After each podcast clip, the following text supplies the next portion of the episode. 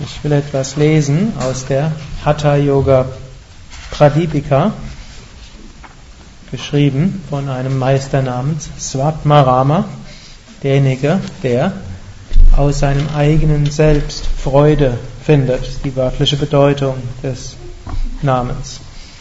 Und Swatmarama schreibt im 64. Vers des ersten Kapitels, jede Person, wenn sie aktiv Yoga praktiziert, ob sie jung ist oder alt oder sehr alt, ob sie gesund ist, kränklich oder schwach, wird ein Siddha, ein Vollkommener.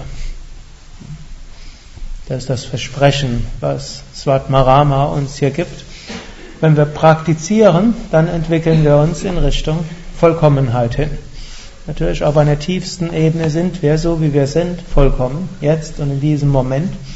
Der einen Ebene sind wir Satchit Ananda, Sein, Wissen und Glückseligkeit ist die große Behauptung der meisten spirituellen Traditionen. Wir sind Bewusstsein, wir sind Kind Gottes, wir sind unendliche Weisheit. All das ist in uns drin, das sind wir jetzt schon. Auf einer anderen Ebene sind wir genauso, wie es für den Kosmos richtig ist.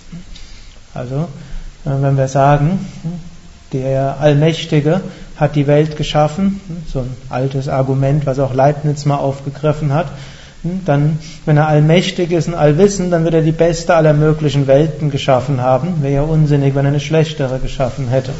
Und so heißt es, dass auch diejenigen mit ihren Unvollkommenheiten genau die richtigen sind. Gerade dadurch, dass wir unvollkommen sind, kann die Welt so passieren, wie sie ist. Und so sind wir vom Höchsten her vollkommen und auf einer anderen Ebene sind wir so, wie wir sind, auch richtig. Aber es gibt noch eine dritte Ebene, über die spricht Svatmarama hier. Auf einer anderen Ebene sind wir ja beschränkt, wir fühlen uns mindestens beschränkt, wir identifizieren uns mit Körper, Emotionen, Gedanken, Persönlichkeit und wir wissen tief im Inneren, eigentlich bin ich unendlich und so mögen wir es nicht, dass wir uns beschränkt fühlen. Eigentlich sind wir unendliche Wonne und so mögen wir nicht die Höhen und Tiefen, Vergnügen und Schmerz. Und hier ist der Siddha derjenige, der seine wahre Natur erkannt hat und nicht mehr beschränkt ist durch die Identifikation mit Körper, Emotionen, Gefühle und Denken. Und eben auf dieser Ebene können wir diese Vollkommenheit erreichen, indem wir aktiv Yoga praktizieren. Und zwar unabhängig davon, was wir jetzt sind. Manche denken, ah, wäre doch schön gewesen, wenn ich vor 20 Jahren Yoga geübt hätte, dann wäre ich viel flexibler gewesen und hätten mir die stundenlange Sitzen wäre nicht so kompliziert gewesen.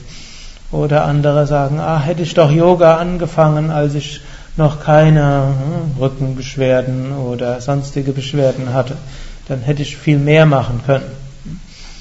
Gut, und andere denken vielleicht, ich bin noch jung, wenn ich pensioniert bin, dann übe ich Yoga.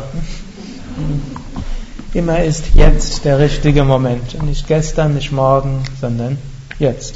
Und so egal, wie wir jetzt sind, wenn wir aktiv Yoga praktizieren, dann kommen wir zu dieser Vollkommenheit. Einer, der praktiziert, wird die Vollkommenheit erlangen, und, aber keiner, der faul ist. Vollkommenheit im Yoga wird auch nicht durch Lesen der Schriften allein erlangt. Also über Yoga lesen reicht nicht aus.